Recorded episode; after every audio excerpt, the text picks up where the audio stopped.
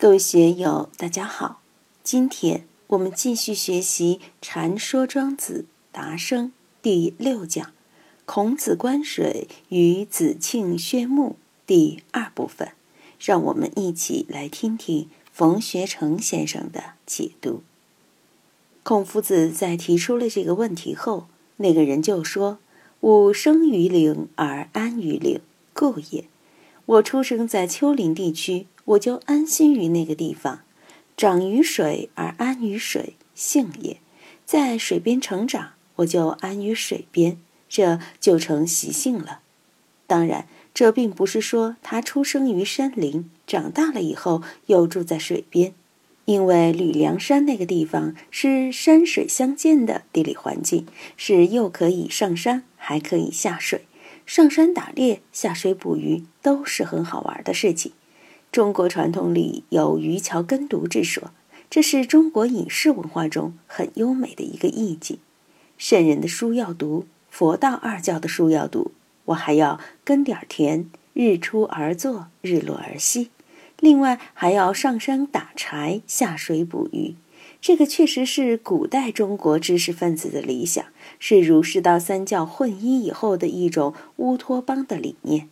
我现在也经常打这个妄想啊！如果有点钱，我们在山边林下买上几亩地，把书院搬到那里去，我们也来个渔樵耕读。那里也有河，也有山，在山上种点竹子，在水塘里养些鱼，一早一晚大家在一起读圣贤书，这种日子是多大的福报！我们的确很向往渔樵耕读的日子，但关键还有一句。不知吾所以然而然，命也。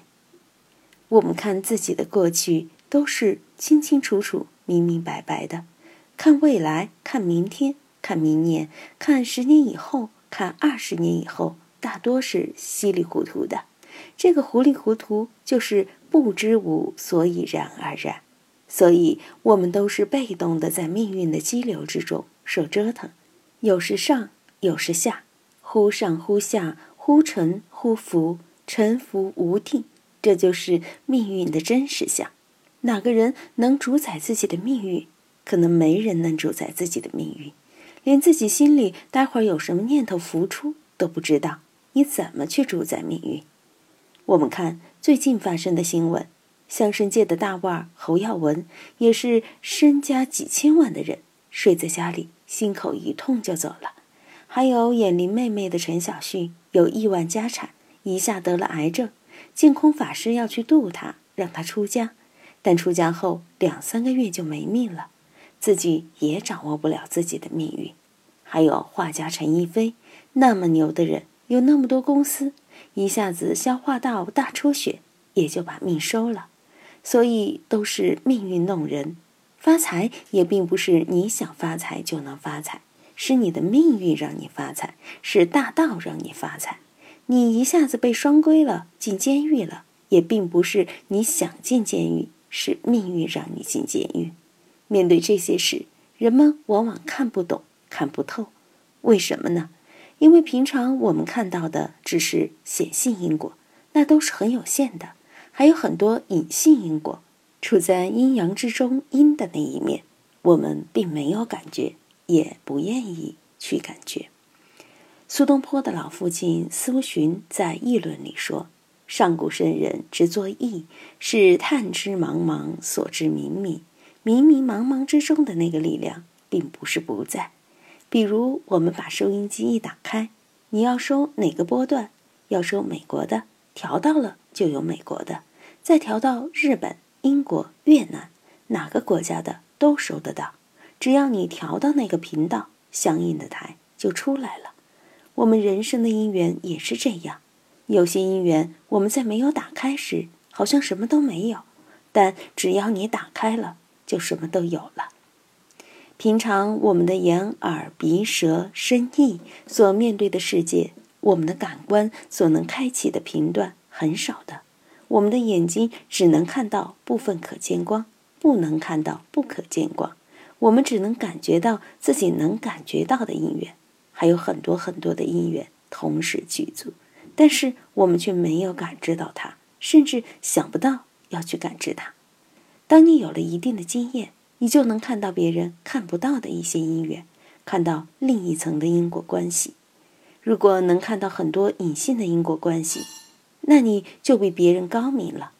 佛教里常说三十三重天，你只看到一重天，而二重天、三重天乃至于三十三重天，你能看到透吗？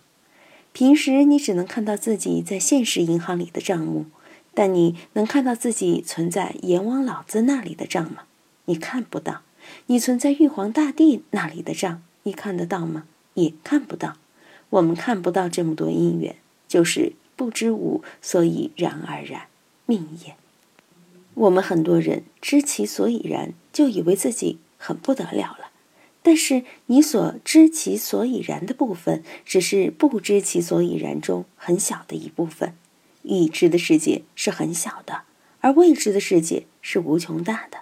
我们何不在这种很小的知见之中，回过头来投生于无穷大的不知之中呢？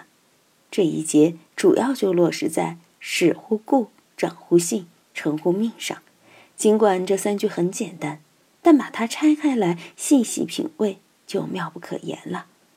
古往今来，有几个人在这九个字上下过功夫？往往自己稀里糊涂的长大，稀里糊涂的成人，稀里糊涂的进火葬场，这是绝大多数人的一生。有几人能清醒的知道自己这一生是怎么过的？知道明天有什么好事来，坏事来；明年有什么好事来，坏事来，都不知道。因为八十田中的那些因果种子，它啥时冒出来，你做不了主。下面这一则故事也是谈功夫的，《达生篇》里有多处谈功夫的。列子问观影是功夫，孔夫子遇到佝偻丈人沾禅也是功夫。颜渊问仲尼，吾常记乎伤身之冤和关于吕梁，也都是谈功夫。这里仍然是谈功夫，我们且看有什么不一样的地方。子庆薛木为具，成。见者今有鬼神。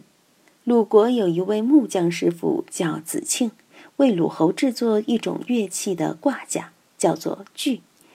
博物馆里战国时期的曾侯乙墓编钟，铜制的编钟还在，但是挂钟上的木质架子早已经成灰了，我们看不到了。据称见者今有鬼神，可见这个挂架做得极为精致。